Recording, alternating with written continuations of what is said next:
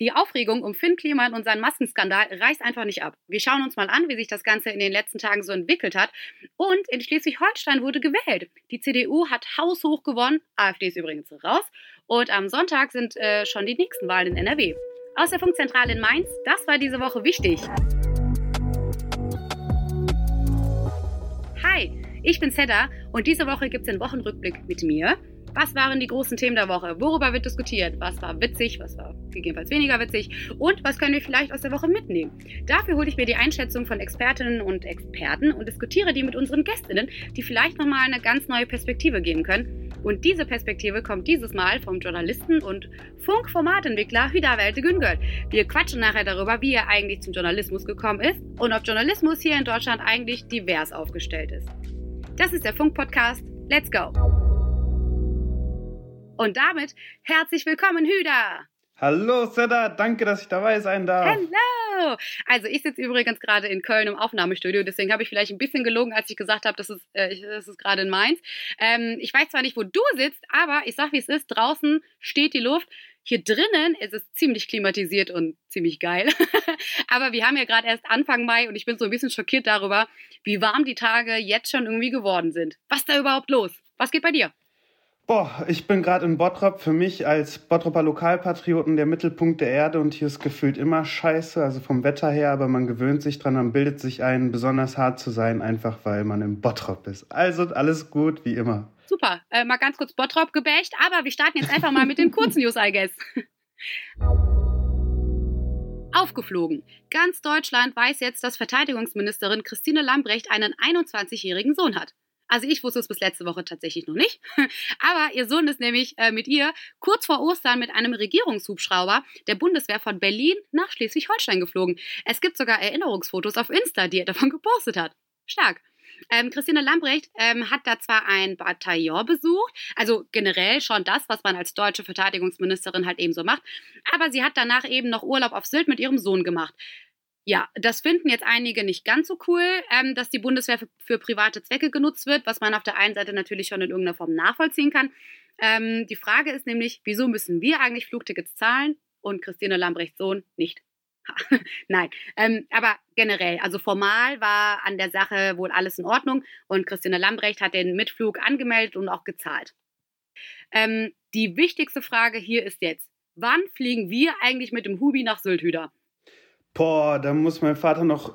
Ja, wenn ich meinen Vater jetzt noch in die Politik dränge, der noch Verteidigungsminister werden kann, ich würde noch krassere Fotos machen als der Sohn von ihr. Ich sag's dir, wie es ist. So, ich würde so tun, als ob ich das Ding fliege wie bei GTA. Und du?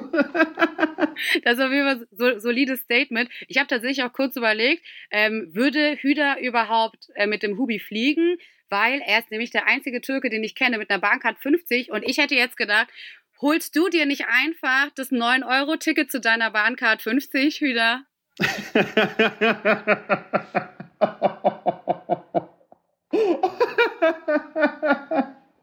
Ich würde meine Bahncard aus dem Helikopter runterwerfen, in die Nordsee rein und rüber fliegen. Aber warum hast du die Bahncard noch nicht? Weil ich Türke bin. Aber das ist doch voll der tolle Integrator. Integrator. Integrator. Ich bin auch Türke. Ich gebe die Bahncard ab. Ähm, das ist doch ein toll, tolles Maß, um zu messen, wie integriert man ist, weil ähm, früher war es immer so Statussymbol. In der Türkei kennst du das ja. Brauchst du ein dickes Auto, um irgendwo vorgefahren zu werden, oder du fliegst zu deinem Termin, weil alles andere drunter, wenn du Bahn fährst, so da gibt's gar keine Bahnsysteme gefühlt. Und da fand ich halt spannend, so irgendwann das Ganze aufzugeben, zu sagen, ich scheiße jetzt auf diese ganzen Statussymbole und ich nutze diese äh, Zeit effektiv beim Arbeiten. Konkret war es bei mir so, als ich das erste Mal nach Berlin gefahren bin, im Auftrag von, von Korrektiv damals, war mein damaliger Chef neben mir und ich habe so die Nacht vorher durchgemacht. Ich sage so, okay, wenn ich schon nicht fliege und Bahn fahren muss, dann gucke ich ganze Zeit Serien und schlafe und äh, gehe da mit gehe da saumüde hin. Hauptsache, ich kann dann vier Stunden, fünf Stunden schlafen. Ist ja eine Horrorstrecke. Und unsere Kalkulation kennst du doch als Türken. Wir, für uns ist alles so, drei Stunden ist gleich Türkei. So, egal was über drei Stunden war, weißt du, wir können auch in die Türkei fliegen stattdessen. Und auf einmal hat der Typ mir gesagt, hey, Hüder, das sind Arbeitszeiten, die du gerade hast, hol mal deinen Laptop raus. Und ich so, fuck, ich bin vollkommen übermüdet, wie mache ich das jetzt? Ja, und dann habe ich halt gemerkt, Statussymbole und auch das, was man postet, und äh, jetzt zurück zu Lambrecht zu kommen, ist nicht so wichtig, sondern das, was man in dieser Zeit auf dem Weg erschafft. Und Bahncard 50 kann ich auch super privat nutzen, was ich aber ehrlich gesagt nicht so häufig mache, geoutet. Richtig schöne Bahncard 50 Anekdote. Lieben wir sehr. Aber ich glaube, da gibt es noch einen äh, Vorteil, no front. Unter 26 ist die auch nur 69 Euro. Ähm, ich weiß nicht, ob du es wusstest, aber ich bin 30. So. Ach, ich bin still. Besuch in Kiew. Annalena Baerbock ist am Dienstag in die Ukraine gereist und zwar als erstes deutsches Regierungsmitglied seit dem Kriegsbeginn. Ähm, zur Erinnerung, also Bundespräsident ähm, Steinmeier wollte ja schon viel früher kommen, wurde aber von Zelensky ausgeladen und danach gab es kurz gesagt so ein bisschen Beef. Ähm, Olaf Scholz ist deswegen auch noch nicht in, die, in der Ukraine gewesen. Und der ukrainische Botschafter Andriy Melnik hat ihn dann als beleidigte Leberwurst bezeichnet. Irgendwie wäre das ja fast witzig, wenn es jetzt nicht so in diesem Kriegskontext stehen würde. Highlight war aber auf jeden Fall, als internationale Medien versucht haben, beleidigte Leberwurst zu übersetzen. Das fand ich echt stark. Ähm, aber jetzt war Annalena Baerbock eben vor Ort, ähm, auch als neue Annäherung. Ähm, und in den Gesprächen ging es zum Beispiel um die militärische Unterstützung aus Deutschland, den Wiederaufbau in der Ukraine und Baerbock hat auch angekündigt, dass die deutsche Botschaft in Kiew wieder öffnen wird. Also für mich wirkt das jetzt erstmal irgendwie so, als würde sich die Situation gerade total verbessern. Aber to be honest, es ist ja eigentlich noch gar nicht der Fall. Ähm, wie geht's dir da, wenn du halt sowas hörst, beziehungsweise welche Erwartungshaltung weckt das halt eben in dir? Eigentlich keine großen, weil du, wie du es gesagt hast, der Krieg läuft da ja immer noch und es sterben halt immer noch ganz viele unschuldige Menschen, die auch quasi indirekt für unsere Sicherheit hier in Deutschland sterben, weil wir auch ähm, Sicherheitsinteressen natürlich berechtigt gegenüber Russland haben und das halt so eine Auswirkung auf uns haben kann. Das, das tut mir halt weh. Ich finde es aber einen richtigen Schritt, die Botschaft wieder zu öffnen. Und für mich ist die Erkenntnis als Deutscher jetzt in diesem Falle, dass ähm, Annalena Baerbock einen extrem guten Job macht. Also gerade bei den ganzen Skeptikern, die vorher gesagt hatten, ähm, irgendwie der Habeck hätte machen sollen. Also ganz ehrlich, die Frau ist eine Löwin, die macht da einen unglaublich guten Job. Aber zur Wahrheit gehört übrigens auch, dass ähm, während des Krieges zuerst, glaube ich, März da war, was dann innenpolitisch auch wieder spannend ist. Aber absolute Solidarität gegenüber Ukraine natürlich. Und tolle Arbeit von Annalena Baerbock. Straftaten hoch. Also ich frage mich ja wirklich so in letzter Zeit, was halt los ist. Denn in Deutschland ist die Zahl von politisch motivierten Straftaten im letzten Jahr richtig heftig angestiegen. Das sagt zumindest die BKA-Statistik für 2021. Also genauer gesagt bedeutet das, ähm, die Straftaten mit einem politischen Hintergrund sind um 23 Prozent gestiegen und Straftaten, die die Polizei gar nicht mehr einer speziellen Ideologie zuordnen kann, also ob sie jetzt äh, rechts oder links oder islamistisch oder was auch immer motiviert sind, sind einfach um 147 Prozent angestiegen. Da gibt es laut BKA wohl einen ziemlich deutlichen Zusammenhang mit den Protesten gegen die Corona-Maßnahmen, also der kompletten Querdenkergesellschaft, Yay! ähm, und auch die Zahl von antisemitischen Straftaten ist um gut 29 Prozent weiter angestiegen und ein Großteil davon wird übrigens von Rechtsextremen verübt. What a surprise. Ähm, und jetzt gerade, kurz vor unserer Aufzeichnung am Donnerstag, kam eine Nachricht aus äh, Essen rein, nämlich, dass bei einem 16-jährigen Schüler mit Hinweis auf rechte Tendenzen Material für eine Bombe gefunden wurde, die auch funktionsfähig wäre, aber zum Glück noch nicht einsatzfähig ich bekomme das immer wieder mit. Also vor allem, wenn es in irgendeiner Form äh, ideologisch oder religiös motivierte Straftaten sind, ähm, ist hat auch natürlich auch in gewisser Form was mit, äh, mit, mit meinem Background zu tun. Und ich bin ganz ehrlich, ich hoffe halt jedes Mal, dass es nichts in die Richtung ist, damit ich nicht die nächste Rassismusdebatte mitbekomme oder damit halt nicht die nächste Rassismusdebatte in irgendeiner Form befeuert wird. Weil ich finde das auch alles natürlich irgendwie so schwierig und diese Diskussionen sind auch total auslaugend. Ähm, aber davon mal ganz abgesehen, wie geht's dir damit? Hast du in irgendeiner Form Berührungspunkte? Und du bist ja auch gerade in Bottrop, das ist in Essen ist ziemlich in der Nähe. Was sagst du dazu? Ja, also ich finde, gerade bei, bei, bei, bei dem Typen da aus Essen, das ist ja echt die Nachbarstadt, müssen wir halt auch gerade über Terrorismus in Deutschland sprechen. Also nicht nur Rassismus pauschal, sondern dieser Typ hatte mutmaßlich vor, ähm, einen Anschlag zu verüben. Ähm, und da müssen wir halt dagegen was tun. Also das ist ein 16-Jähriger. Also überleg mal, mit 16 bin ich das erste Mal in die Disco gegangen oder heimlich von meinen Eltern quasi, ohne dem Bescheid zu geben und deren Unterschrift gefälscht, um in eine Disco zu kommen. Aber ich bin nicht auf die Idee gekommen, eine, eine Rohrbombe zu bauen. Das ist halt krass. Ich glaube, wir haben da wir haben, wir haben da ein neues Level erreicht und da müssen wir uns halt intensiv und gerade die Politik damit beschäftigen. Aber du hast gerade noch eine andere interessante Zahl genannt. Ich glaube, wir sollten ähm, nicht nur auf die Zahlen gucken, wo wir tendenziell zu, zu, zu den Opfern werden. Also auch klar, ich habe auch immer wieder Rassismus erlebt. Ähm, dass ich irgendwie in eine Disco nicht reingekommen bin, dass Leute irgendwie blöde Sprüche gemacht haben. Aber das versuche ich zu verdrängen, weil es gibt so viele gute Menschen in dieser Gesellschaft, ähm, die, die einfach Rücksicht nehmen, die auch auf die Straße gehen für meine Rechte, obwohl ich und meine Jungs das gar nicht mitbekommen. Und darum finde ich spannender zu gucken, wann sind wir eigentlich Täter. Und ich finde es gerade in meiner Community so spannend, ähm, das Thema Antisemitismus, das ist ja auch da stark angestiegen, auch wenn es jetzt in der Statistik von rechts vor allem war. Ähm, denke ich halt so zurück an, an, an, meine Kindheit, an meine Jugend. Und da war zum Beispiel ähm, Israel schuld an allem. Und pauschal auch die Juden, Verschwörungstheorien, die sich auf unserem Bottropper Schulhof verbreitet haben. Und niemand hat uns gesagt, nee, das ist gerade Antisemitismus. Und ich glaube, ähm, auch gesellschaftlich sind wir mittlerweile so laut, dass so viele Menschen sich gegen Rassismus einsetzen, dass wir auch mal gucken sollten, wann, sind, wann ist jeder von uns einzelne Täter. Und ich finde, das ist der wahre Ansatz, den wir brauchen ich finde halt, das, ich finde das halt auch richtig stark, dass halt viel mehr jetzt über alles gesprochen wird. Es, find, es findet viel mehr ähm, in irgendeiner Form Übersetzungsarbeit natürlich halt auch statt, indem man halt auch ne, so Bewusstsein dafür äh, generiert, aber halt auch Be Bewusstsein aktiviert tatsächlich.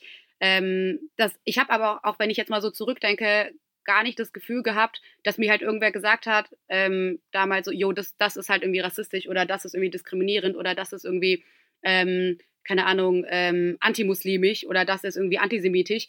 Ähm, und ich finde das halt jetzt, also ich habe jetzt das Gefühl, jetzt ähm, finden diese, oder wir sind, oder alternativ, wir stecken natürlich total drin, das kann natürlich auch sein.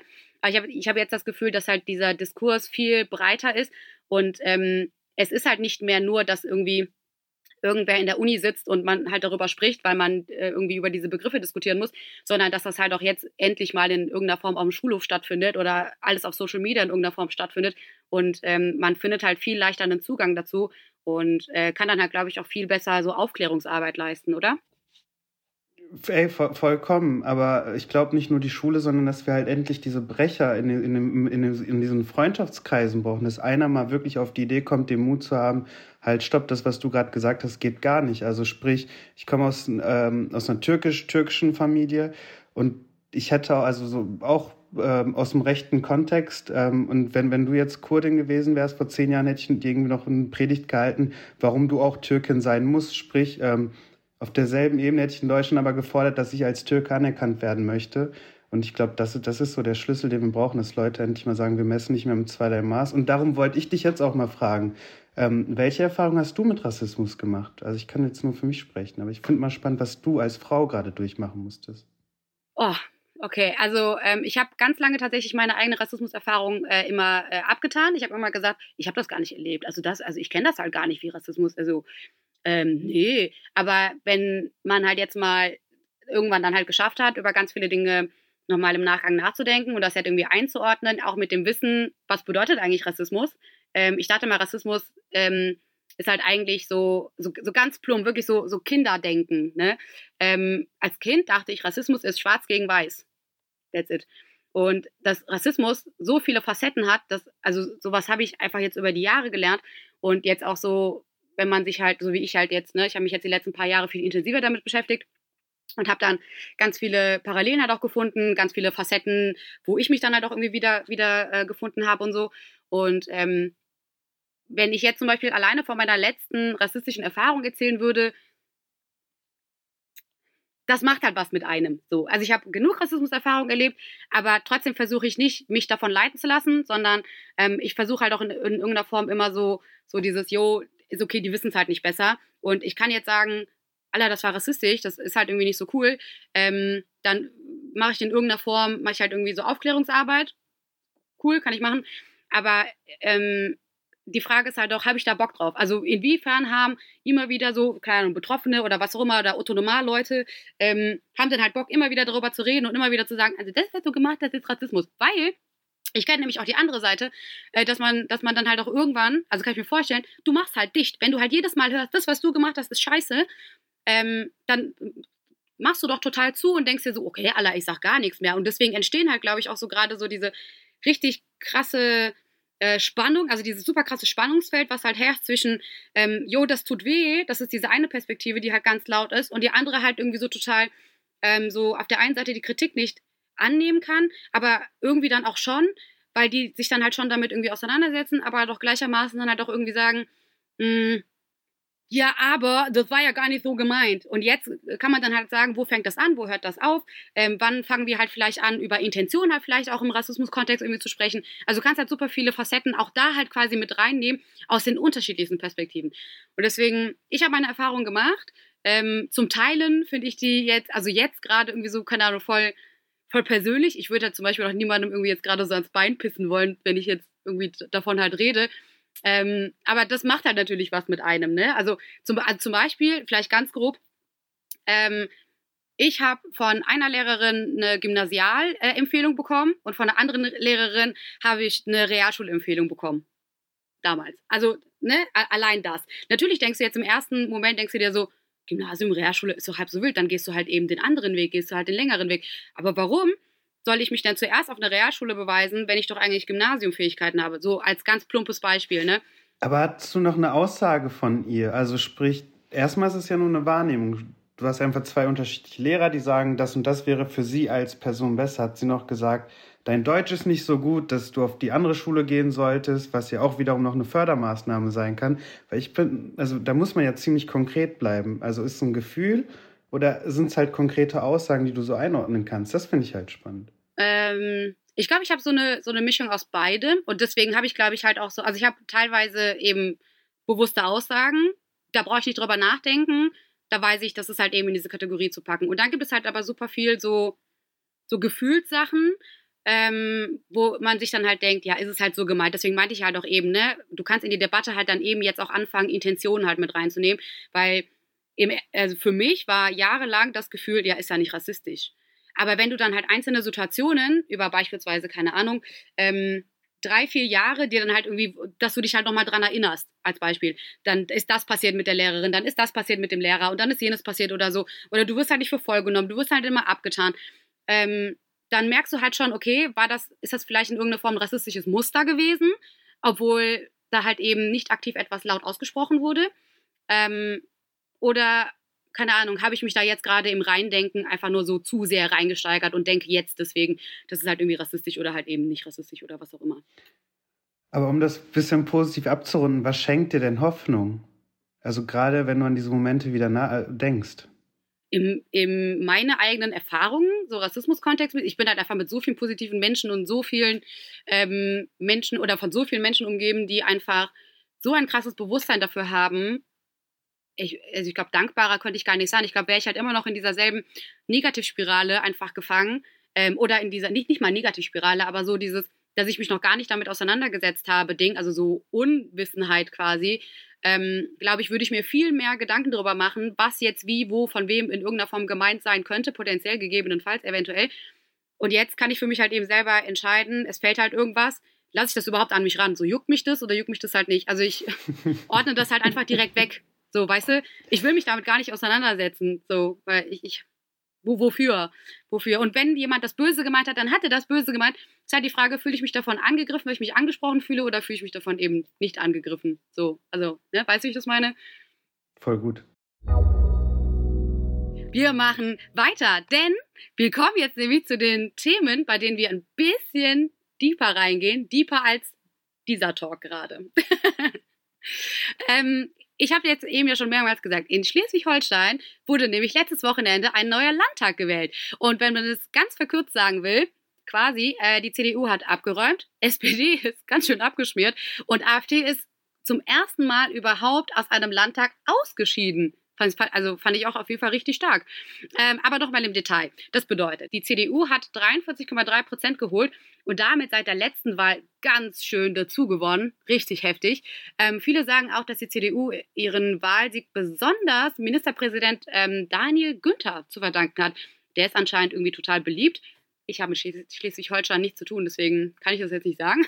naja, äh, die SPD hat mit 16 Prozent sowas wie ihren historischen Tiefstand erreicht. Wir haben uns die Wahl von unserem Politikexperten Jan Schippmann vom Format äh, Die da oben einordnen lassen. Und zuerst wollte ich mal wissen, ob die CDU nach ihrem Wahlsieg in, in Schleswig-Holstein ordentlich Rückenwind für die anstehende Wahl jetzt in NRW hat oder ob ihr vielleicht noch so ein Lieblingskandidat wie Daniel Günther aktuell noch fehlt. Es schadet sicherlich nicht, mit einem Sieg im Rücken in die nächste Landtagswahl zu starten. Aber man muss schon sagen, dass der Sieg in Schleswig-Holstein ganz stark mit der Person Daniel Günther zu tun hatte. Der ist der beliebteste Ministerpräsident Deutschlands und es hat sich schon eine ganze Weile abgezeichnet, dass er das Rennen machen wird. In Nordrhein-Westfalen haben wir eine ganz andere Situation. SPD und CDU liefern sich da ein ziemliches Kopf-an-Kopf-Rennen und äh, das wird spannend also ich lebe ja mittlerweile in Mainz. Ne? Ich habe aber die letzten knapp zehn Jahre in Bonn gelebt und ich komme ursprünglich vom Niederrhein. Also ich bin quasi, quasi pur NRW-Represent. Und du bist ja aus Bottrop und du sitzt ja auch gerade in Bottrop. Ähm, findest du das auch so spannend?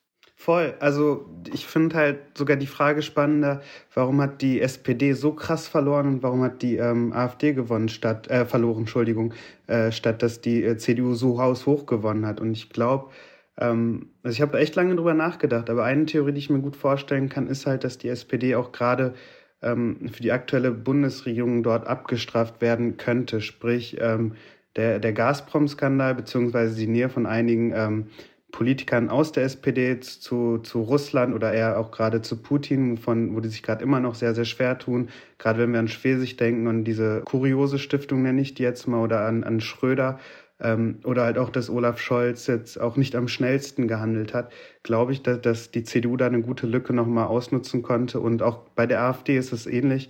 Auch die konnten sich noch nicht auf einen gemeinsamen Russlandkurs einigen, während einige sagen, dass Russland angeblich berechtigte ähm, Sicherheitsinteressen hat und sozusagen auch teilweise die Propaganda äh, aus dem Kreml verbreiten. Gibt es da noch ein, zwei Leute, die, die dem widersprechen? Ähm, aber ich glaube, da fehlt der klare Kurs. Und ich glaube, dass die Menschen auch gerade dafür diese Partei, diese beiden Parteien abgestraft haben könnten. Ohne dass jetzt, also ich fand aber auch spannend, dass, dass äh, Günther als Anti-Merz dargestellt wird. Ich kenne ihn halt auch kaum. Ähm, keine Ahnung, wie sehr das zutrifft oder halt auch nicht, aber das könnte natürlich dann auch ein Faktor gewesen sein. Wir haben das jetzt gerade auch nochmal gehört und ähm, die SPD ist ja ziemlich kläglich gescheitert. Aber für die Wahlen in NRW äh, gibt sie sich ja noch ziemlich zuversichtlich. Ich habe von Jan Schippmann auch noch wissen wollen, wie er da so die Chancen einschätzt. Man muss die Landtagswahlen immer separat sehen. In Schleswig-Holstein hat die SPD viele Fehler gemacht, hat auf einen Kandidaten gesetzt, den so gut wie niemand kannte.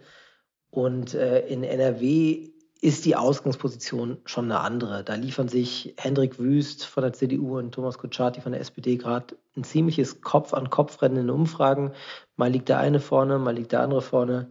Und äh, das kann man nicht vergleichen. Da hat die SPD große Chancen, aber es wird auf keinen Fall ein Erdrutschsieg wie beispielsweise im Saarland. Äh, das war ja das andere Extrem bei den Landtagswahlen in diesem Jahr. Von daher, es wird sehr, sehr spannend werden. Ähm, also, da ist ja quasi noch dann die AfD in Schleswig-Holstein das erste Mal wieder aus einem Landtag geflogen. Und ich muss ganz ehrlich sagen, as I already said, das hat mich an den Wahlen, to be honest, am meisten interessiert. Hüder, for real, was hast du gedacht, als du diese News gehört hast? AfD ist endlich mal wieder raus aus dem Landtag rein, rein persönlich, rein privat habe ich mich natürlich total drüber gefreut. Ich erinnere mich halt noch an den Tag, ähm, und da kommen wir wieder kurz zum Thema von eben, als die AfD in den Bundestag eingezogen ist, ähm, was ja so ein krasses Ereignis war, wo irgendwie 20.000 Leute oder so dagegen demonstriert haben. Und übrigens, ich war zufällig an dem Tag vor Ort. Ähm, und ich habe halt nur fünf oder sechs Leute gesehen, die so aussahen, als würden sie meine Hemmschuss sein. Also sprich auch aus der Türkei kommen oder Wurzeln in der Türkei haben, wo ich mal dachte, krass, da sind jetzt gerade äh, 19.000 Menschen, die jetzt äh, nicht meine Wurzeln haben, aber die sich für meine Rechte dort einsetzen. Und ich hatte halt, also lange wurde ja versucht, die AfD, ähm, ähm, nicht versucht, aber lange das rassistische Motivierte, was hinter einigen äh, Politikern der AfD steckt, hat ja nie irgendwie groß geholfen. Also, dass man es aufgezeigt hat, dass diese Menschen ähm, nicht mehr in einen Landtag eventuell gehören könnten. Aber trotzdem wurden sie halt noch gewählt. Und ich sehe das jetzt als hoffentlich ersten Schritt, und das ist halt meine private Meinung nur, dass dieser Glanz und die AfD als Protestpartei so langsam ja, ihren Glanz verliert und weggeht und verschwindet. Ich wollte übrigens auch nochmal von Jan Schippmann genauer wissen, was ist da überhaupt eigentlich passiert? Also ist das jetzt erstmal nur so ein regionales Phänomen, dass die AfD halt raus ist, oder könnten wir das jetzt auch bei anderen Wahlen, wie beispielsweise jetzt im nächsten NRW, erwarten? Man kann schon sagen, dass die AfD in Schleswig-Holstein aus dem Landtag geflogen ist, ist ein Fingerzeig oder zumindest eine Warnung in die Partei. Die AfD war, seit es sie gibt, immer schon sehr zerstritten. Es gab immer Querelen und Machtkämpfe und in äh, Schleswig-Holstein wurde es für die Spitze getrieben. Zuletzt war es nicht mehr, mehr eine Fraktion im Landtag, sondern nur noch eine Gruppe, weil die Abgeordneten sich so sehr zerstritten hatten. Und keiner hat Lust auf Parteien, die sich streiten. Das kann man so als Faustformel äh, festhalten. Das sieht man auch bei der Linken. Jetzt muss man nochmal nach West- und Ostdeutschland differenzieren. Im Osten ist die AfD immer noch sehr, sehr stark. Im Westen kassiert sie aber eine Klatsche nach der anderen. Im Saarland wäre sie fast rausgeflogen. In NRW glaube ich nicht, dass sie rausfliegt, aber sie wird kein gutes Ergebnis einfahren. Ich würde sagen, zwischen 6 und 7 Prozent sind drin. Wenn es schlecht läuft, noch ein bisschen drunter. Aber in den Landtag wird sie wohl einziehen. Es bleibt auf jeden Fall spannend. Also mal sehen, was in den nächsten Wochen und Monaten tatsächlich so passiert. Ich bin auch echt gespannt darauf, wie halt jetzt die nächsten Wahlen so ablaufen werden. Dann kommen wir mal zum zweiten größeren Thema der Woche. Mein Lieblingsthema, Spoiler. Finn Kliman. Letzte Woche gab es ja eine fette Enthüllungsgeschichte rund um die Maskendeals von YouTuber und Unternehmer Finn Kliman und seinen Geschäftspartner. Das ZDF-Magazin Royal, also rund um Jan Böhmermann und sein Team, äh, die haben dazu eine richtig krasse Folge rausgehauen. Und darüber haben wir in der letzten Podcast-Folge ja schon mal ganz kurz drüber gesprochen. Aber da war es halt noch super frisch. Und jetzt eine Woche später ähm, geht da immer noch die Post ab, würde ich sagen. Also, was ist überhaupt passiert? Ganz kurz zur Einordnung. Äh, laut ZDF Magazin Royal haben Finn Kliman und seine Geschäftspartner 2020 Masken verkauft, die angeblich fair in Europa hergestellt wurden und haben diese dann an Shops und Unternehmen wie beispielsweise About You geliefert. Ähm, in Wahrheit waren das aber auch, äh, beziehungsweise da waren halt aber auch Masken dabei, wohl, die äh, aus Bangladesch und Vietnam ähm, produziert wurden. Ähm, darüber wurde aber niemand informiert. Äh, on top heißt es mittlerweile auch noch, dass knapp 100.000 Masken, die nicht den Standards entsprochen haben, angeblich an Geflüchtetencamps geschickt wurden. Inwiefern das jetzt irgendwie verkauft oder äh, gespendet wurde, äh, darüber gibt es jetzt keine ähm, keine Informationen. Ähm, gefühlt alle Menschen auf Social Media und in meinem Freundeskreis haben das mittlerweile mitbekommen und jeder hat irgendwie eine Meinung dazu. Ich finde es super anstrengend, darüber zu reden. Aber ist das bei dir und deinen Freunden teilweise vielleicht auch schon irgendwie Thema gewesen? Und ähm, hast du das Video überhaupt gesehen und was war deine Reaktion? Ich war halt nie ein großer Finn Kliman-Fan. Also ich will mich jetzt auch nicht reinwaschen, weil der hat, glaube ich, zuletzt über Twingus gesungen und bei uns geht es dann halt eher um Haftbefehl und dicke Benzer ähm, in, in, den ganzen Solide, Songs. Solide, genau. Ja, voll so. Und dann mit dem Twingo oder durch die Heide irgendwie sowas ging das. Nee, ich fand's ähm, zwischenmenschlich halt total spannend zu beobachten, wie viele Menschen doch dann, dann am Ende des Tages enttäuscht von ihm gewesen sind. Also ich habe den jetzt nie großartig verfolgt. Aber ich finde, da steckt halt so eine, so eine krasse Masche dahinter im Sinne von, der Mensch neigt halt eh irgendwann zu einer Art von Betrug oder eher Miss, äh, Machtmissbrauch. Und das finde ich halt so spannend dahinter. Also sprich, wenn du jetzt an die ganzen YouTuber denkst, die immer im Dezember anfangen, äh, vor der Kamera Sachen an Obdachlose zu verteilen, wo die vielleicht 100 Euro ausgeben, aber durch diese Klicks, die sie generieren, irgendwie 300 Euro dazu verdienen und gleichzeitig noch ihr Image reingewaschen haben. Ähm, das ist halt diese große Social-Media-Lüge, die man aufbauen kann und wo man halt, glaube ich, rein menschlich auch schnell so verfallen kann. Auf einmal bist du immer der Gute für alle. Später hat er ja auch gesagt, so, ja, ich habe da nur meinen Namen hergegeben, war ja was Gutes. Und das wird, glaube ich, irgendwann zu einer Droge und dann fällt man auch auf die Schnauze. Und ich glaube, ich glaube, das, ähm, das Stichwort ist hier A, natürlich nicht alles zu glauben, nicht alle unbedingt zu feiern, die ihre guten Taten unbedingt immer groß äh, rausschreien müssen. Ähm, und B, ganz, ganz viel Transparenz gerade von den Menschen zu erwarten, die sich damit halt auch äh, langfristig profilieren. Sprich, am Ende zieht der, macht er den Rückzieher und sagt, hey, ich war da nie wirklich beteiligt an dieser Firma.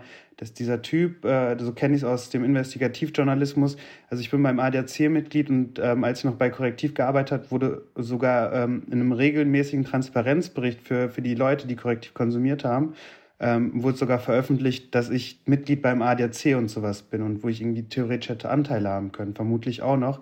Und sowas musste halt her, aber in erster Linie muss endlich die, dieser Sozialporno enden, dass wir diesen einen Typen feiern oder dass wir Menschen feiern, nur weil sie gerade vor der Kamera was Gutes tun. Also man kann es gutheißen, aber dafür muss man diesen Menschen nicht in die Höhe loben.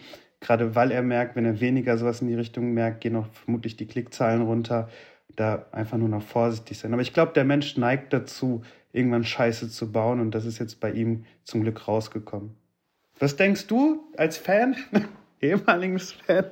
Bin, bin leider auch kein Fan, also muss ich halt echt enttäuschen. Unfortunately, also ich fand ihn noch, als er seinen, ähm, sein äh, Kanal hatte, also seinen eigenen Film Kliman-Kanal, so die ganz, ganz krassen Anfänge. Ähm, da habe ich mir gedacht, funny, was für ein verpeilter, äh, awkward Skater-Dude quasi. Ähm, ich habe mir gedacht, so ja, halt irgendwie spannend und interessant. Um, ähm, aber ich glaube, ich war halt jetzt auch jetzt nicht so wirklich so die, die Zielgruppe. Ich sage, wie es ist. Ich bin ihm vor ungefähr einem halben Jahr auf Insta entfolgt und danach ist es passiert. So, ich drop das jetzt hier in den Raum. Der nächste, dem ich auf Insta entfolge, der kriegt den nächsten Shitstorm. Ey, aber, aber du, ja, du weißt, äh, wie, wie mittlerweile äh, im Deutschrap die Beefs ausgetragen werden. Man entfolgt sich auf, auf äh, Instagram und dann entsteht ein riesen Beef. Ey, aber wie haben denn deine Freunde reagiert? Das finde ich halt spannend. Also Menschen aus der Zielgruppe, die du vielleicht kennen könntest. Äh, also ich habe ganz viel so, so, so Rückfragen bekommen wie, oh mein Gott, hast du das mitbekommen? Halt eben letzte Woche, als es halt äh, gerade veröffentlicht wurde. Und ich war dann halt auch so in dem Moment tatsächlich so ein bisschen überfordert. Ähm, Fand es aber ganz spannend, als ich mich mal damit dann so ein bisschen mehr auseinandergesetzt habe, auch, auch äh, eben letzte Woche vor der Aufzeichnung und so. Ähm, ganz viel war auch in irgendeiner Form so Enttäuschung, auch so dieses, boah, krass, also dass der das macht. Und diesen Aspekt finde ich also super spannend, dass wir als äh, in irgendeiner Form ähm, FollowerInnen oder KonsumentInnen oder so, ähm, dass wir so ein krasses Vertrauensverhältnis zu diesen Menschen, die wir meinen zu kennen, aufbauen und uns das dann, ähm, ich verallgemeiner das jetzt mal ne, und rechne jetzt mal alle mit ein, ähm, und uns das dann wirklich irgendwie so so mitnimmt. So das, so das bewegt einen. Man ist dann literally irgendwie so, so enttäuscht, weil du hast ja auch das Gefühl, du kennst den, obwohl der ja vielleicht irgendwie nur so fünf Minuten von seinem, von, von, von einem Tag, der, der 24 Stunden hat, irgendwie halt mit dir teilt. Und diesen, ähm, wie nennt man das denn, soziopsychologischen Aspekt, I don't know, finde ich halt irgendwie so super spannend, weil das macht halt echt einfach was mit dir. So weißt du? Ich weiß, ich weiß nicht, warum du lachst wieder, Welt. Du hast hier gar nicht zu lachen. Ich überlege was soziopsychologisches die ganze Zeit. nee, aber das, äh, das, also das, das finde ich tatsächlich spannend, wie das so weit kommen konnte, ähm, dass man einem Menschen das alles halt wirklich so abkauft, dass sich das literally im Mark erschüttert. Also für mich war es irgendwie so keine große Überraschung. Also was alles passiert ist, war no joke. Ich habe mir damals 2020, als der das irgendwie gedroppt hat, habe ich mir auch tatsächlich Masken bestellt. Ne? Und jetzt im Nachhinein denke ich mir so, ja, weil ich habe auch keine medizinischen Masken mehr bekommen damals. Ähm, das ging alles an, ähm, an äh, eben so Krankenhäuser, Co, whatsoever. Ähm, ich habe es nicht eingesehen, legit irgendwie 23 Euro für eine Maske, eine FFP2-Maske in der Apotheke irgendwie äh, zu bezahlen. Letztendlich habe ich das gemacht. Ähm, und habe dann halt irgendwie bei Finn Kliman irgendwie so den Post gesehen, so von wegen so, ja, es, ab jetzt gibt es Masken von uns und bla bla bla. Und da habe ich mir nur gedacht so, ja, okay, geil, let's go, besser als gar nichts einfach, weil wenn du halt schon so zwei Monate eingeschottet bist, nicht weißt, so, ähm, was ist denn das überhaupt für ein Virus? Überträgt, wie, wie überträgt sich das? Kann ich meine beste Freundin sehen? Darf ich meine Mutter umarmen? Oder halt einfach die ganze Zeit alleine irgendwie rumpimmelst, äh, zu, rumhängst zu Hause ähm, und da halt irgendwie so deine, deine, deine Zeit verbringst. Ähm, ich glaube, dann ist dir halt auch egal, also du hinterfragst es halt nicht. Du hast dann dieses Angebot von dem, von dem Dude, dem du halt irgendwie in irgendeiner Form vertraust, weil das halt so ein vertrauenswürdiger hm, Kollege ist so. Und dann ist halt auch nice. Also ich glaube, zu dem Zeitpunkt hat das dann auch niemand großartig hinterfragt. Aber ich hätte da direkt eine Frage an dich. Ähm, hättest du die Masken auch bestellt, wenn du wüsstest, dass die aus Bangladesch kommen? Nee. Nein. Also wenn der sagt, ähm, also meinst du das so im Sinne von, er sagt, das ist in Portugal produziert oder in Europa produziert, aber die sind eigentlich aus Bangladesch? Also so. Ja, genau, also so, und du hattest ja aber auch zu dem Zeitpunkt selbst einfach einen Bedarf. Weißt du, was ich meine? Dass du dann denkst, ist mir egal, woher die kommen, Hauptsache ich krieg jetzt eine blöde Maske, oder? Ach so, ja, ja, dann hätte ich es wahrscheinlich bestellt. Ja, muss ich ganz ehrlich sagen. Also ähm, hätte er einfach gesagt so, äh, jo, wir haben hier Masken, die sind, ähm, keine Ahnung, produziert in, in Bangladesch, ähm, hätte ich wahrscheinlich tatsächlich als ganz einfache Konsumentin, hätte ich das nicht eine Sekunde hinterfragt, ähm, in wie, wie die produziert sind, ob die fair produziert sind oder was auch immer, weil in dem Moment hast du halt diesen einen Need, jetzt mal ganz menschlich runtergebrochen. Du hast halt diesen Need und denkst dir so, jo, alles klar, ähm, ich brauche jetzt Masken, weil, keine Ahnung, ich will einkaufen, ich will diesen Virus nicht, keine Ahnung, ob ich daran sterbe oder nicht. Ähm, das spielt ja dann auch nochmal so Persönliches halt super viel rein. Zum Beispiel bei mir war es halt so, damals ähm, hatte ich ähm, richtig krasse so ähm, Atembeschwerden. Im Nachhinein hat sich herausgestellt, dass ich halt Asthmatikerin bin ähm, und sich halt eben dieses Asthma aus dem Nichts entwickelt hat. Äh, und es ist auch kein allergisches Asthma oder so, ne? Also jetzt, um da so ein bisschen Kontext zu schaffen. Und ich habe legit einfach gedacht, so, fuck, wenn ich jetzt auch noch diesen Virus kriege, der auch noch auf die Lungen haut und Leute sterben daran, I don't wanna die, ne? Und da bist du halt in einem ganz anderen Modus einfach so, du verfängst dich halt automatisch in so einer Negativspirale. Und ähm, da habe ich mir dann halt irgendwie gedacht, okay, cool, da gibt's Masken. Ich, ich hole mir jetzt welche. Finn Kliman ist ja auch ein cooler Typ. Ja, support ich. Ja, kaufe ich auf jeden Fall. Und deswegen war ich auch mit einer der ersten wahrscheinlich, die dann halt über sein oder so Punkt, was auch immer, oder so Marke ähm, auch Masken geholt haben. Tatsächlich ähm, haben wir jetzt aber auch herausgefunden, dass diese komplette ähm, ich nenne es immer liebevoll Maskengate-Geschichte, harte Konsequenzen für Finn Kliman mittlerweile hat. Ne? Also super viele Geschäftspartner haben ja die äh, gemeinsamen Projekte gestoppt. About You hat die Masken und ich glaube auch die ganze Marke mittlerweile aus dem Online-Shop genommen ähm, St. Pauli und die, diese äh, Non-Profit-Organisation Viva Con Agua haben die Zusammenarbeit komplett beendet. Und sein Preis von der Stiftung äh, Deutscher Nachricht Nachhaltigkeitspreis, den er für übrigens sein Maskenengagement ähm, ja überhaupt erst bekommen hat, der wurde ihm tatsächlich wieder entzogen. Also letztendlich fernab von diesen ähm, unternehmerischen äh, Aspekten, die er halt irgendwie, glaube ich, so zu spüren bekommen hat, sieht man es tatsächlich auch bei Insta, ähm, zuletzt, als ich äh, relativ am Anfang von, äh, von, vom Böhmermann-Video war ähm, und, und auf seinem Kanal war, also auf Finn Klimans Insta Instagram-Account, äh, hatte er irgendwie noch so 820.000 Follows oder so.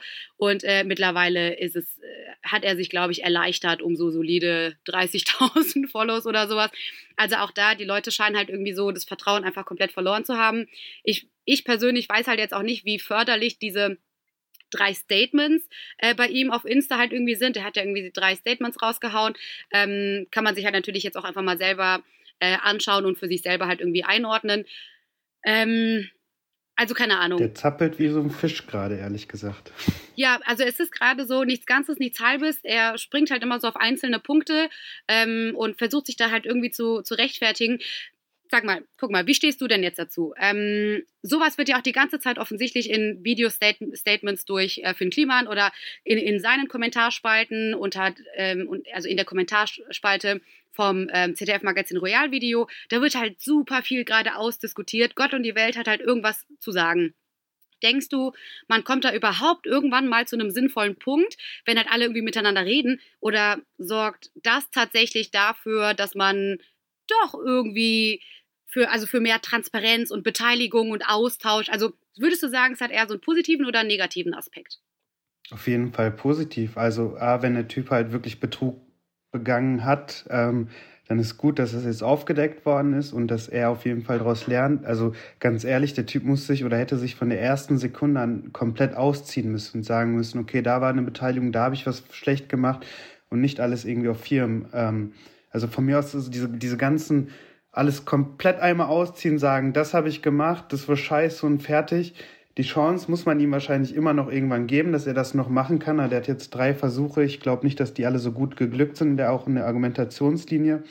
Aber B, glaube ich, dass man generell keine, keine Diskussion online führen kann. Also sprich, wenn der Typ sein Ansehen eines Tages zurückholen will, dann muss er irgendwie eine Rundreise durch Deutschland machen, weil du kennst das, egal welches Thema, wenn du auf einmal anfängst zu diskutieren, dann online vor allem, wird eh ein, einander nicht wirklich zugehört. Und gerade wenn es auf Twitter stattfindet, aber jetzt habe ich ein anderes Problem aufgemacht. ich wollte es nur erwähnt haben. Wir schließen das Twitter-Gate, aber kommen gleich tatsächlich nochmal auf, auf das Twitter-Gate zu sprechen. äh, wir wollen jetzt aber tatsächlich nochmal ganz kurz über die Recherche als solches nämlich sprechen. Ähm, Im ZDF-Magazin Royal wurde ja in der Show ähm, Screenshots und ähm, WhatsApp-Nachrichten, ähm, aber auch äh, Sprachnachrichten und Co. halt irgendwie gezeigt ähm, zwischen Finn Kliman und seinem Global Tactics Geschäftspartner Tom Ilbruck. Ähm, das Problem an der ganzen Sache ist jetzt irgendwie, dass die halt eben gezeigt wurden, ohne dass man sie in den Kontext gesetzt hat. Und ich habe dafür mal bei meinem Funkkollegen Jan-Hendrik Wiebe von der Recherchebande nachgefragt, was er davon hält. Vom investigativen Aspekt her gesehen wäre es spannend zu wissen, wen Kliman verprellt hat und der oder die seine Informationen dann an Böhmermanns Rechercheteam weitergeleitet hat. Ob man diese nun veröffentlichen darf, müssen Juristen, vielleicht sogar Gerichte am Ende klären. ich könnte mir vorstellen, dass es hier zu einem Prozess kommen könnte an der Stelle. Aber ich sehe auch hier die hohe journalistische Relevanz, um diesen Betrug aufzudecken und zu belegen. Und ich bin auf jeden Fall gespannt, wie die Sache weitergeht, denn da bin ich mir ziemlich sicher, wird es noch mehr geben.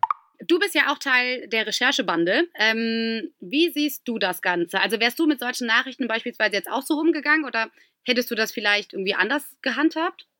Also ich würde mich da vollkommen auf die Juristen verlassen. Sprich, ich komme natürlich mit einer Wunschvorstellung, das und das würde ich gerne einbauen. Dann muss ich natürlich zur Rechtsabteilung gehen. Ich glaube, die Rechtsabteilung des ZDF ist auch stark genug und hat sich wahrscheinlich lange damit auseinandergesetzt, um dann zu sagen, wir haben, wir sehen das begründet, ähm, wir können das spielen oder halt auch nicht. Also im Idealfall schmücke ich natürlich meine Recherche mit allen Mitteln, die ich habe, um es halt auch ein bisschen zugänglicher zu machen. Ähm, aber am Ende ist halt die Rechtsabteilung, die dann auch mich persönlich als, als äh, Journalisten dann schützen will und auch natürlich ähm, die Anstalt. Äh, und ich glaube, wenn, wenn die Rechtsabteilung von denen es abgenommen hat, sollte das auch soweit stimmen. Und ähm, ich finde auch nochmal den Aspekt des Informantenschutzes halt spannend. Ähm, so rein, rein als Journalist, rein von der Methodik her würde ich es natürlich auch wissen, aber ich weiß halt nicht, ob es zu der Geschichte was beiträgt, wenn es alle wissen, weil unter gewissen Umständen bekommt man halt auch nicht alle Informationen. Und man weiß ja nicht, ist diese Person bis heute noch im Umkreis von ihnen, laufen da noch weiter Informationen oder halt auch nicht. Das kann ja alles Mögliche sein. Ähm, aber da nochmal ein bisschen Werbung äh, ans, ans Rechercheteam beziehungsweise an die Recherchebande. Wenn ihr irgendwelche coolen Themen habt, an die Funk auch äh, sich, wie sich setzen könnte, schreibt uns gerne über den Hub. Und um das Thema jetzt irgendwie abzuschließen, muss man halt auch mal sagen, da ist jetzt erstmal eine riesengroße Welle an Kritik und teilweise auch natürlich Hass über Finn Kliman gerollt. Ähm, er selbst hat jetzt angekündigt, dass er sich ganz bald nochmal mit einem Statement melden wird. Das, ja, das ist halt jetzt bei so vielen verschiedenen Leuten, die sich an der Diskussion beteiligt hatten, jetzt irgendwie auch in irgendeiner Form natürlich wichtig, weil, wie gesagt, alle hatten halt jetzt irgendwie was zu sagen. Es kamen immer wieder neue Punkte. Ähm, und natürlich finde ich halt auch so, dass man ihm jetzt auch mal den, den Raum geben muss, dass er sich dazu halt auch äh, entsprechend äußern kann. Ich bin aber auf alle Fälle erstmal gespannt, wann und wie er sich nochmal dazu äußert. Ähm, und wir werden das Ganze auf jeden Fall weiterverfolgen. Bevor wir zum großen Thema kommen, nochmal eine kurze Kurznews-Runde.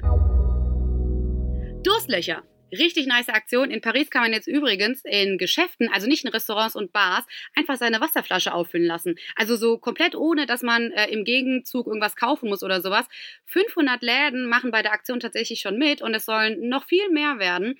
Ähm, auf die Idee sind tatsächlich die Pariser Wasserwerke gekommen. Die wollten so nämlich den Plastikmüll in der Stadt reduzieren.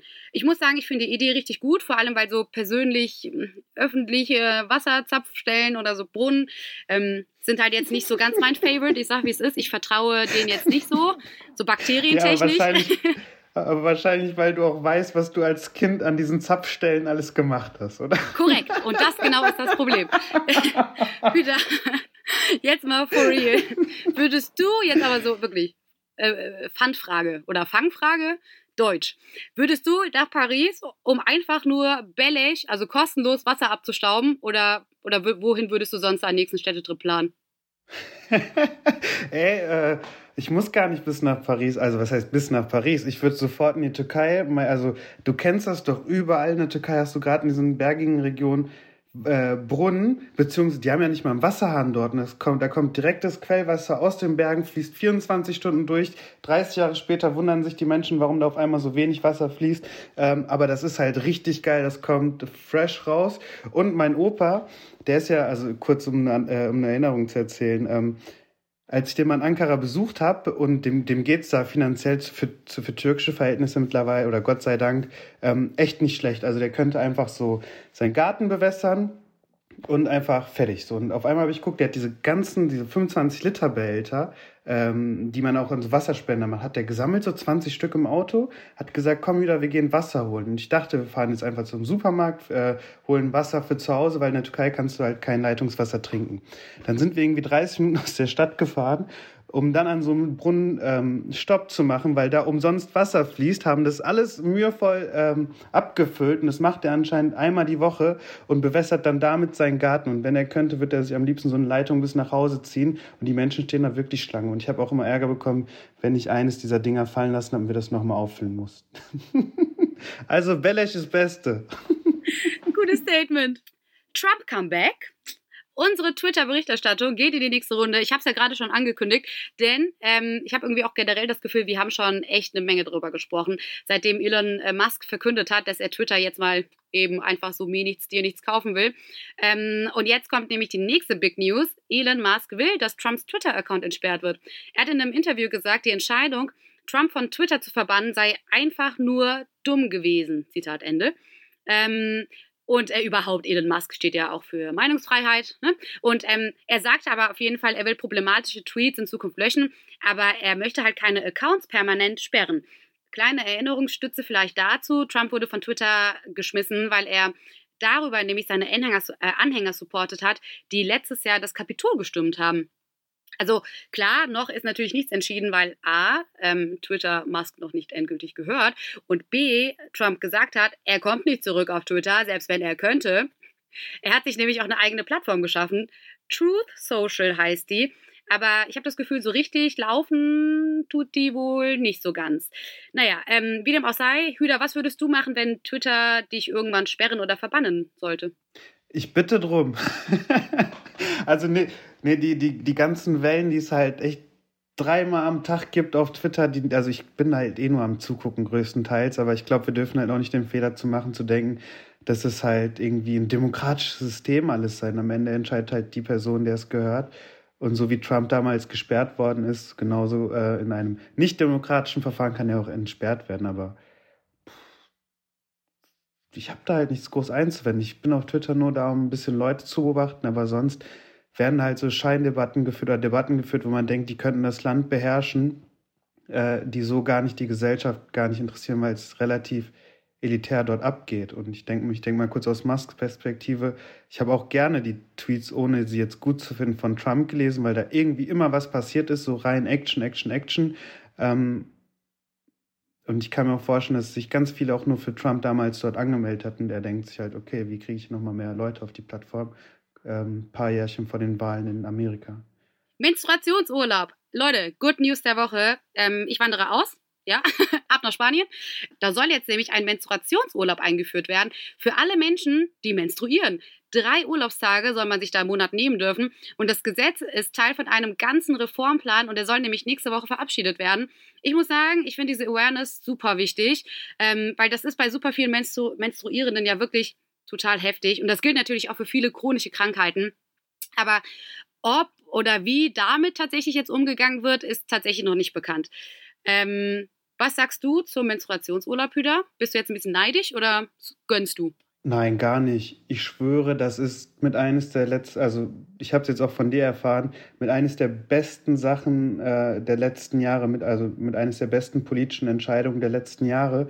Weil, sind wir mal ehrlich, ich habe so viel Glück, dass einfach nur, dass ich ein Typ bin, im Sinne von, ich kann, ich kann halt den ganzen Monat ohne irgendwelche Schmerzen oder sowas, ohne irgendwas, was gesellschaftlich immer noch so einen Hauch von verboten hat, ähm, kann ich einfach mein Leben leben und die Freiheiten oder das Pech in dem Sinne, was man, was du dann als Frau hast, ich schwöre, das soll, soll dir gönnen sein. Nimm dir fünf Tage von mir aus, nimm den ganzen Monat so.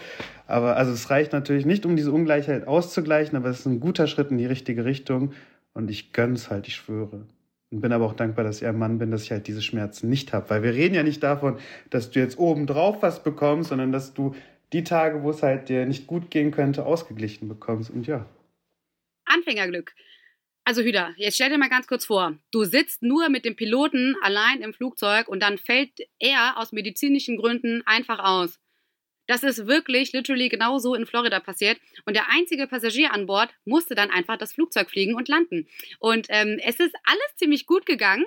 Aber ich muss sagen, ich finde das schon richtig heftig, heftig, dass er das einfach hinbekommen hat, in so einer Stresssituation Funkkontakt mit dem nächsten Flughafen aufzunehmen. Also erstmal, geil, er war nämlich einfach der einzige Passagier in diesem Flugzeug. Das muss man doch erstmal hinkriegen. Ähm, das ist so ein bisschen Life Goals. Aber zweitens, also ich muss ganz ehrlich sagen, no joke, aber ich wäre wahrscheinlich in krasse Panik verfallen und hätte tatsächlich nicht gewusst, wie ich in so einer Ausnahmesituation handeln soll. Was ist mit dir? Wie schätzt du dich beispielsweise in so einer Situation ein? Boah, ich glaube, ich würde den, den, den äh, Piloten schon fragen, bevor er ummächtig wird, ob ich einmal kurz fliegen darf, so wenn wir schon alleine in der Maschine sind. Äh, nee, ich glaube, ich, ich weiß es nicht, man. Also da geht's ja so einen Fehler und du bist tot und so, so, ein, so ein Risiko hatte ich noch nie in meinem Leben. Ich kann es nicht einschätzen, aber ich hätte schon Bock, irgendwann den Flugschein zu machen. Nicht, damit ich irgendwann den Piloten ersetzen kann, sondern einfach, weil ich Fliegen so, so geil finde. Gutes Statement. Ich finde äh, Fliegen auch tatsächlich super spannend. Und jetzt fliegen wir mal. Überleitungen sind mein Ding. Und damit wird es jetzt Zeit für unser großes Thema. Ähm, ich frage mich ja tatsächlich schon manchmal, wer unseren Podcast eigentlich so hört und ob unter unseren ZuhörerInnen vielleicht auch irgendwie der ein oder andere ist, der äh, oder die hm, äh, selber gerne mal irgendwie was im Journalismus oder so machen möchte aber halt vielleicht noch nicht so ganz weiß, wie man da so reinkommt, was so die ersten Schritte sind.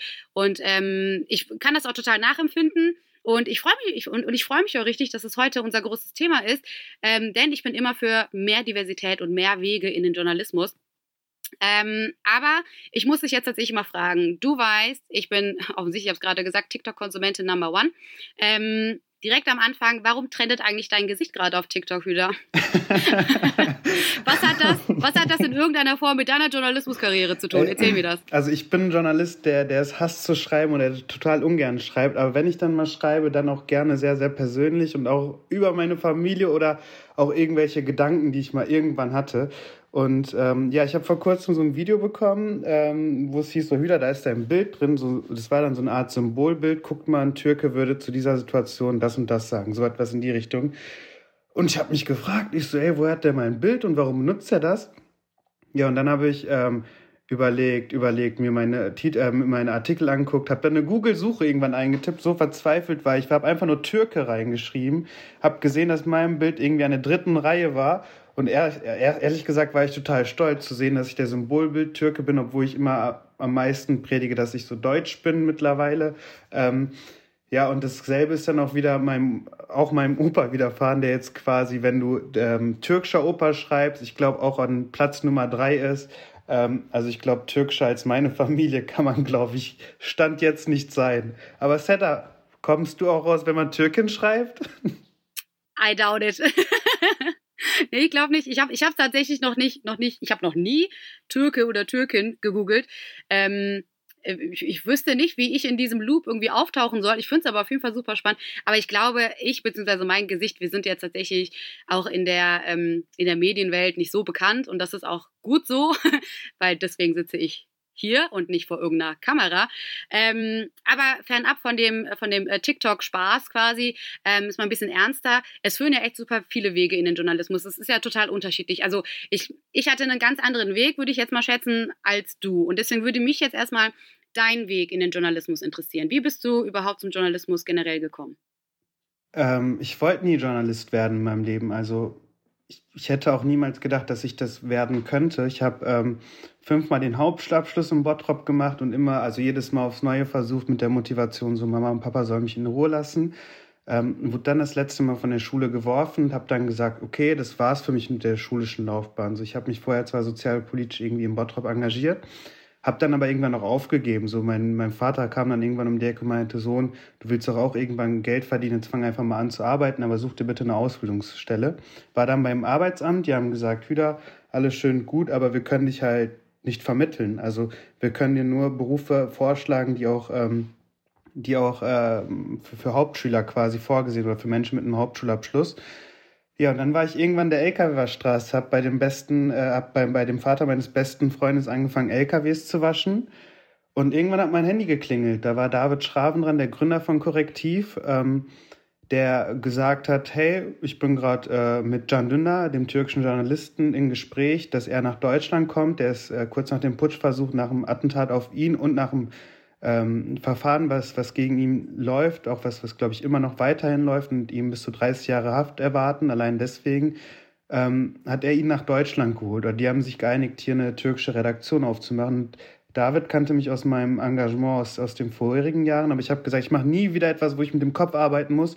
Lass mich nur diesen LKW schrubben, weil ich weiß, das ist meine Arbeit. Das mache ich. Ich kriege meinen 1000 Euro Teilzeit und ich gehe nach Hause so.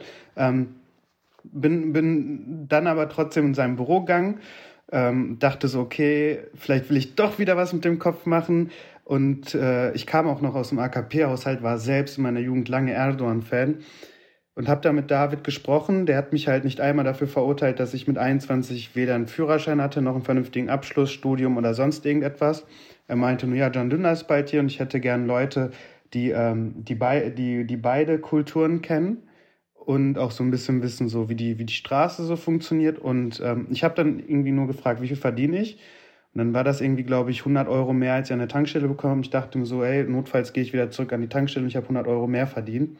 Ähm, dann hatte ich aber großes Glück um, im, im Unglück. Meine Tante, ähm, da gab es Bottropper den Skandal, dass ein Bottropper Apotheker Krebsmedikamente über Jahre hinweg gepanscht hat. Und ähm, wir bei Korrektiv, das war somit eines der ersten Aufgaben, die ich hatte, haben diesen Skandal halt aufgedeckt. Und äh, meine Tante, die hatte zu dem Zeitpunkt auch Krebs, war auch mit betroffen. Und auf einmal hatte ich ganz andere Möglichkeiten, Menschen wie meine Tante und auch meine Tante selbst zu unterstützen, da, da, dass sie Gerechtigkeit bekommen, ohne zu sagen, ich bringe diesen Typen jetzt um, was man sich natürlich auch zu dem Zeitpunkt gedacht hat. Aber ich konnte halt mit, mit der Arbeit, mit den tollen Leuten, ähm, die da mitgearbeitet haben, dafür sorgen, dass dieser Typ noch länger ins Gefängnis kommt, gerade weil die Recherchen damals so maßgeblich waren. schwupps hatte ich mich in den Journalismus verliebt, habe meine Eltern davon überzeugt, so Mama, Papa, ihr hört jetzt auf Druck auf mich zu ihm, ich flüchte jetzt nach Berlin und ich arbeite auch mit Erdogans Feind zusammen, einfach weil, weil er gut ist, weil, weil ich von ihm viel lernen kann und auch mal nicht auf die Eltern zu hören. Ähm, mittlerweile haben die sich dran gewöhnt. Ich hatte dann noch so eine Reise durch Deutschland für die Bundeszentrale für politische Bildung und das alles ist quasi in meiner eigenen Redaktion, in meinem, ja, klingt jetzt ein bisschen scheiße, jetzt schon Lebenswerk zu sagen, aber das wächst in über sechs Städte jetzt gerade. Ähm, bevor ich zu Funk gewechselt habe, ähm, konnte ich quasi noch anhand meiner Erfahrung, meiner Lebensgeschichte die Jugendredaktion Salon 5 ins Leben rufen, die jetzt auch in guten Händen ist, nachdem ich zu Funk gekommen bin. Und ich muss halt sagen, ähm, ich habe ja quasi das Studium übersprungen, aber durch, durch ganz viel Arbeit und bis heute noch sehr, sehr verständnisvollen Menschen, wie zum Beispiel dich und mit so ganz, ganz vielen tollen Menschen, also auch wenn ich an die Head of Content Spawns denke, ähm, die mir so ein großes Vertrauen schenken, was halt nicht selbstverständlich ist, dass man einfach mal Menschen, die auf dem ersten Schein, äh, Anschein so zumindest nach ähm, nach Bildungsgrundlage Lage so oder nach, nach Zertifikaten nicht so schlau wirken, einfach eine Chance geben. Das ist halt richtig geil und ich habe Spaß dran. Ich liebe alle Menschen, die um mich herum sind. Mal kurz. Auch von so Anfang an, wo ich dich halt auch kennengelernt habe, fand ich das irgendwie so voll stark, wie offen du damit tatsächlich auch umgegangen bist, dass du ähm, weder Abi noch Studium hast so, ähm, weil ich habe zum Beispiel, ich habe halt Abi gemacht und habe dann angefangen zu studieren und ähm, ja, dann habe ich irgendwann aufgehört zu studieren, weil ich, ich habe nie zu Ende studiert. Ich habe mich irgendwann habe ich mich wieder exmatrikuliert. So, äh, ich kann, ne, ich kenne das ganze Prinzip, ich kann wissenschaftlich arbeiten, dies, das. Also daran soll es halt wirklich nicht scheitern. Aber ich habe halt eben nicht diesen Zettel, wo drauf steht, als Beispiel Bachelor of Arts, keine Ahnung, äh, Abschlussnote X.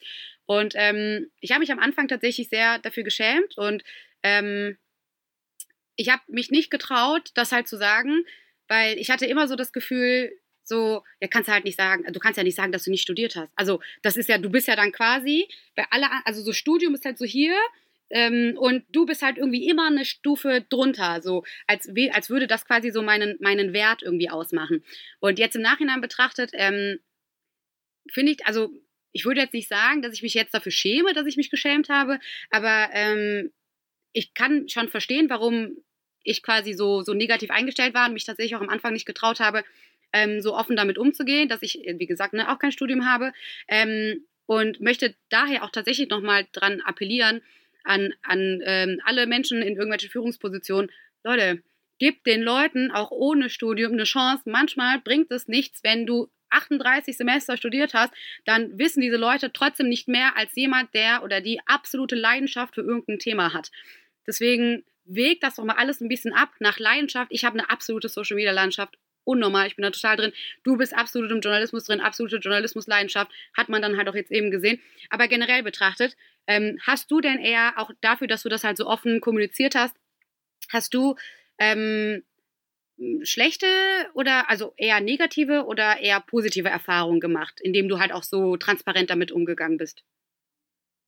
Boah, mh, mm, beides, aber ich versuche mich natürlich nur auf die guten Sachen zu fokussieren weil ich mittlerweile den Leuten meinen Bildungsstand nicht sage, um sie vorzuwarnen, sondern auch vielleicht, weil ich darüber sprechen möchte in dem Sinne. Ähm, das, also umgekehrt heißt das für mich, ich therapiere mich eigentlich durchgehend selbst, weil ich glaube, ähm, am Ende ist das auch vor allem so ein Anerkennungsding und auch diese Frage, kann ich jetzt mit dieser Person mithalten, kann ich jetzt mitreden, äh, wird sie mich jetzt darauf klein machen? Also ich bin nur auf die anderen angewiesen und wie gesagt, das ist so eine durchgehende Therapie, weil man muss halt auch aufpassen, in Zeiten von Social Media kann man sich dann irgendwie als etwas verkaufen, was man gar nicht ist und dazu habe ich dann gerade so in der Pubertät, als, die, als ich irgendwie das erste Mal 2014 die Bundeskanzlerin getroffen habe, war ich dann auf Social Media so der Politiker überhaupt und habe irgendwann angefangen, mich selbst zu belügen, so habe mein Leben nicht auf die Kette bekommen, aber alle auf Social Media dachten irgendwie, das läuft krass bei mir.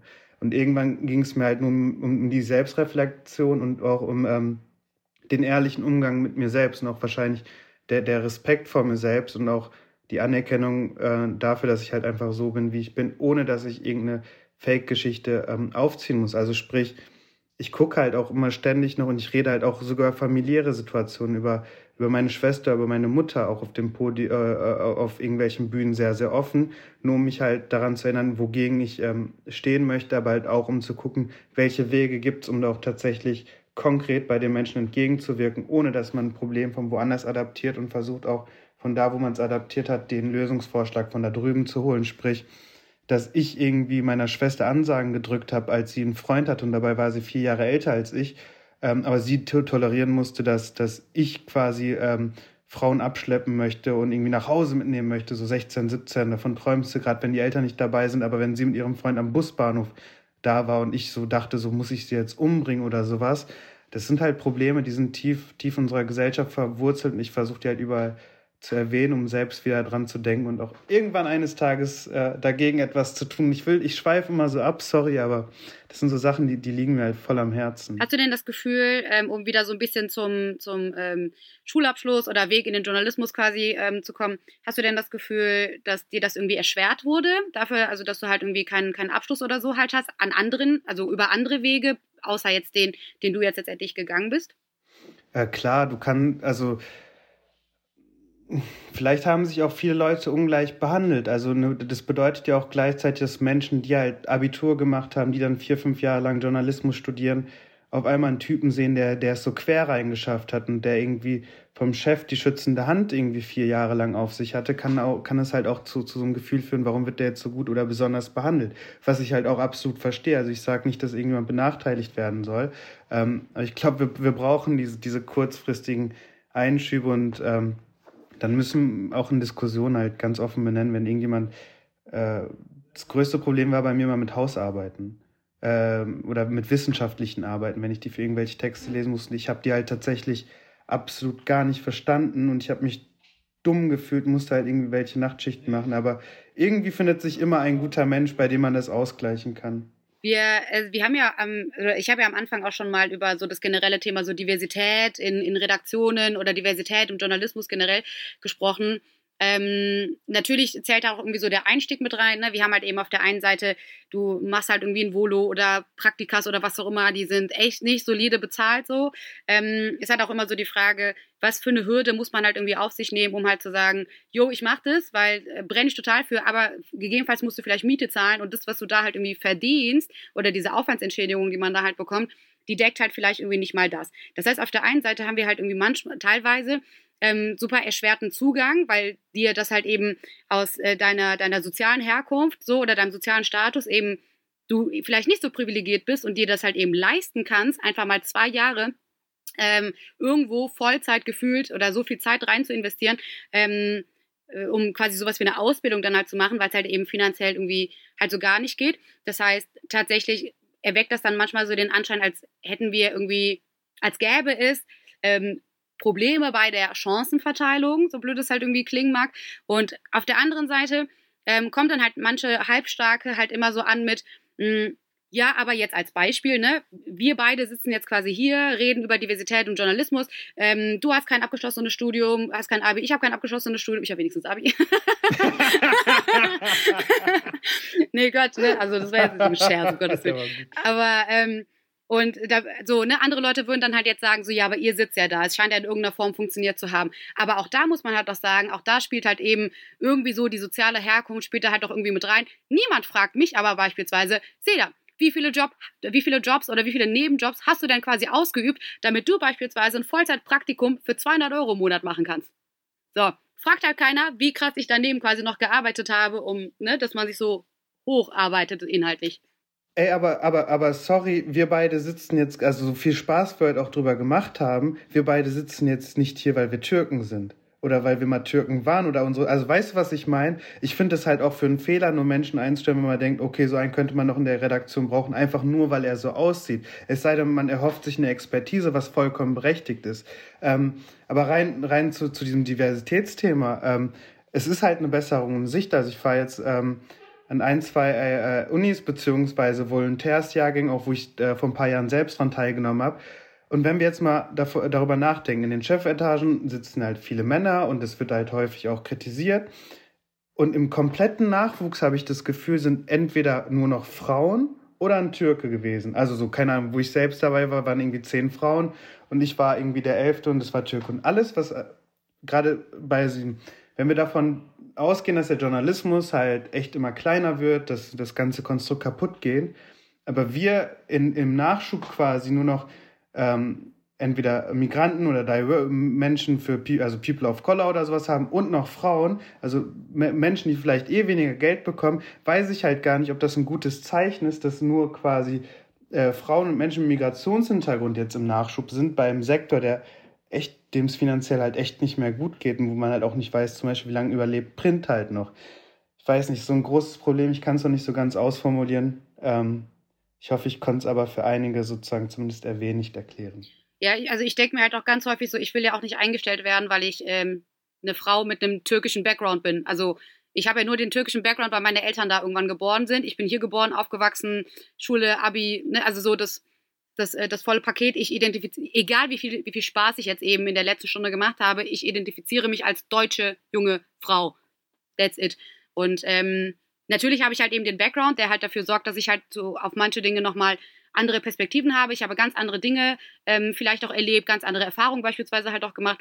Aber ähm, wenn ich zum Beispiel das Gefühl hätte, ich wurde hier nur ähm, angestellt oder eingestellt, ähm, weil ich äh, keine Ahnung, ähm, Türkin bin und äh, weiblich und weil gerade eine weibliche Person irgendwie gefehlt hat im Team, dann wäre das hart beleidigend für mich, weil ich will ja nicht nur aufgrund meines äh, meines, äh, meines Geschlechts oder aufgrund, äh, keine Ahnung, meiner sozialen Herkunft oder was auch immer eingestellt werden, sondern aufgrund meines Skillsets. Und im besten Fall bereichere ich eben äh, eine Redaktion, weil ich halt eben diese Perspektive halt habe. Und ich finde, dass wir halt viel mehr eben die also den Raum lassen müssen, dass halt Leute eben Zugang dazu finden, dass die überhaupt die Möglichkeit bekommen, sich in diesem Bereich irgendwie reinzufinden, auszuleben und dadurch schaffen wir es halt dann noch eben auf eine faire Art und Weise, diese Perspektiven in den ganzen großen oder kleinen Redaktionen oder wie auch immer abzubilden, ähm, ohne dass wir halt irgendwie irgendwas wegnehmen oder irgendwas versuchen künstlich zu erschaffen. So, ich glaube, das wäre das wäre mit das, mit das Schlimmste, was man machen kann letztendlich. Ja, am Anfang des Podcasts haben wir uns darüber äh, gestritten, wer mehr Türke ist. Und jetzt können wir uns noch mal kurz darüber streiten, wer mehr Deutscher ist. Okay? ich bin so deutsch, ich habe die Bahncard 50. Das kann ich auf gar keinen Fall toppen. Aber ähm, Hüter, schaffst du ein richtig kurzes, knackiges Feedback, warum in den Redaktionen mehr Abwechslung in Sachen Alter, Geschlecht, Bildungsweg, Herkunft, Meinung, Erfahrung, Perspektive und Co. wichtig ist? Da haben wir jetzt ähm, ja schon ein bisschen drüber gesprochen gerade. Kurzes, knackiges Feedback dazu. Ja, wir reden ja immer ständig davon, dass wir auf, auf Augenhöhe mit allen sprechen sollen, egal, also gerade wenn wir an unsere Gesellschaft denken, dass man mit allen zu jeder Zeit äh, sprechen sollte was ich auch richtig finde, aber ich glaube, nicht jeder hat den Schlüssel, um an die jeweilig andere, anders denkende Person dranzukommen. Ich glaube, stell es vor, wie so ein riesen Baukasten ähm, und du kannst halt den richtigen Schlüssel für die richtige Person finden und das ist halt gerade im Journalismus wichtig, die richtigen Zugänge zu den Menschen zu finden. Und am Ende wollen wir immer ein bisschen positiv sein. Ähm, was war dein positiver Moment der Woche? Was war dein Highlight? Was hast du gelernt? Oder was war, keine Ahnung, wo hattest du einfach nur eine gute Zeit? Boah, im Content Joe Fix heute. Niemand weiß, was Content Joe Fix ist, außer die drei Leute aus unserem Team, die das heute hören werden. Was ist der Content Joe Fix wieder? Der Content Joe Fix, da reden wir halt über, über unseren ganz, über die ganzen Funkformate, die schon laufen. Ähm, Ich mache da schlechte Witze durchgehen und lache mich alleine kaputt. Sedda nickt. Äh, ich hätte jetzt gesagt, du sagst, nein, ein, zwei sind doch noch gut. Ähm, nee, da besprechen wir quasi, was so in den Funkformaten los ist. Und da kommen wir auch nochmal als Team zusammen. Und das ist halt echt eine Sache, wo ich auch dir danken möchte und allen, die es ermöglicht haben, was für krasse Leute da einfach zusammen sind. Also die, die ganzen Content Manager bei Funk, ähm, wo ich mir halt vor zehn Jahren gedacht hätte, boah, mit diesem, mit solchen Menschen arbeiten, ich würde nur so eine von unten nach oben gucken, auch wenn du wieder redest, wie du schießt da immer wie so eine Rakete raus und hinten im Hintergrund sieht man noch deinen dein Vogel äh, hin und her fliegen. ähm, ja. Ich liebe das einfach und deswegen war es für mich das Beste der Woche. Bedeutet nicht, dass ich nichts anderes gemacht hätte diese Woche. Also wir halten ganz kurz fest, Hüders Highlight der Woche war auf jeden Fall Arbeit. Mein Highlight der Woche ähm, ist tatsächlich, dass ich ja, wie schon anfangs erwähnt, gerade in Köln bin und hier äh, die WDR-Funkredaktion besuche. Deswegen, falls irgendwer zuhört, ganz, ganz liebe Grüße. Es war ein Fest von, von Mittagessen bis Brainstormings, ähm, also quasi auch wieder Arbeit als Highlight. Ähm, aber und das Wetter, oh, das muss ich auf jeden Fall auch sagen. Das Wetter ist tatsächlich riesengroßes Highlight aktuell. Ähm, ich liebe es sehr. Hüda, ähm, du hast jetzt tatsächlich nochmal die Gelegenheit, ganz schamlos Werbung in eigener Sache zu machen. Hm. Äh, für meinen Instagram-Account. Niemand, niemand Hüda Güngör. Also mein Insta ist. Ja, also ich bin schon froh, wenn die Leute mit der türkischen Aussprache, die, die ich übrigens immer sehr schön finde und das, ich fühle mich dann auch gar nicht angesprochen, weil ich mich so sehr an Hüda Verdi gewöhnt habe, wenn das Leute, wenn schaffen Leute Hüderwalde auf Instagram zu suchen. nee, sonst habe ich nichts. Ah, sehr gut. Pass auf. Von uns gibt es wie immer nämlich auch noch eine richtig coole Podcast-Empfehlung aus dem Funknetzwerk. Also ich weiß jetzt nicht, wie das bei dir aussieht, aber ich habe das Gefühl, dass die meisten meiner Freundinnen ähm, schon mal irgendwie eine Beziehung hatten mehr oder weniger. Und ähm, irgendwann noch auf der Schule oder dann irgendwann mit Anfang 20 oder so, kamen dann halt so alle, so äh, alle um die Ecke mit der ersten Beziehung. Aber wie fühlt man sich halt eigentlich, wenn man als einzige Person im Freundeskreis gegebenenfalls irgendwie Dauersingle ist und vielleicht auch noch nie eine Beziehung hatte? Man denkt ja auch immer, das wäre halt irgendwie so ein super wichtiges Ding, eine eine Beziehung zu haben oder die erste Beziehung zu haben. Aber die Frage ist halt, ist das wirklich so? Und darüber spricht nämlich Lena in der neuen Folge vom Mädelsamte Podcast Single sein. Ich hatte, ich hatte noch nie eine Beziehung. Ihr müsst da auf jeden Fall mal reinhören.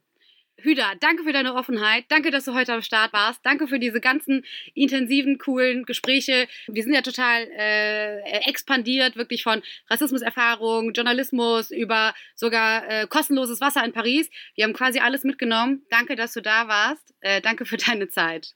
Danke, dass ich dabei sein durfte. Und danke euch allen, dass ihr dabei wart, dass ihr fleißig bis zum Ende dran geblieben seid. Mein Name ist Seda Demidok. Wir sind Funk. Funk ist ein Angebot von ARD und ZDF. Und unser Infotier diese Woche ist die Hummel. Ciao!